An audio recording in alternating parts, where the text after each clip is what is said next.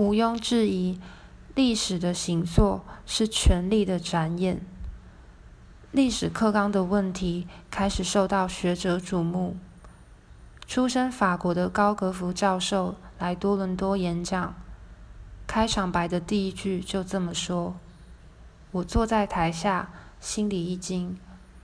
我是政治学的学生，我也看见了这历史的书写里，权力再刺我不过。”眼前浮起会议册记里王小波舌战群雄的记录，又想起课纲比较表格中被粗暴改写的移民观点，清清楚楚，斗争就在跟前。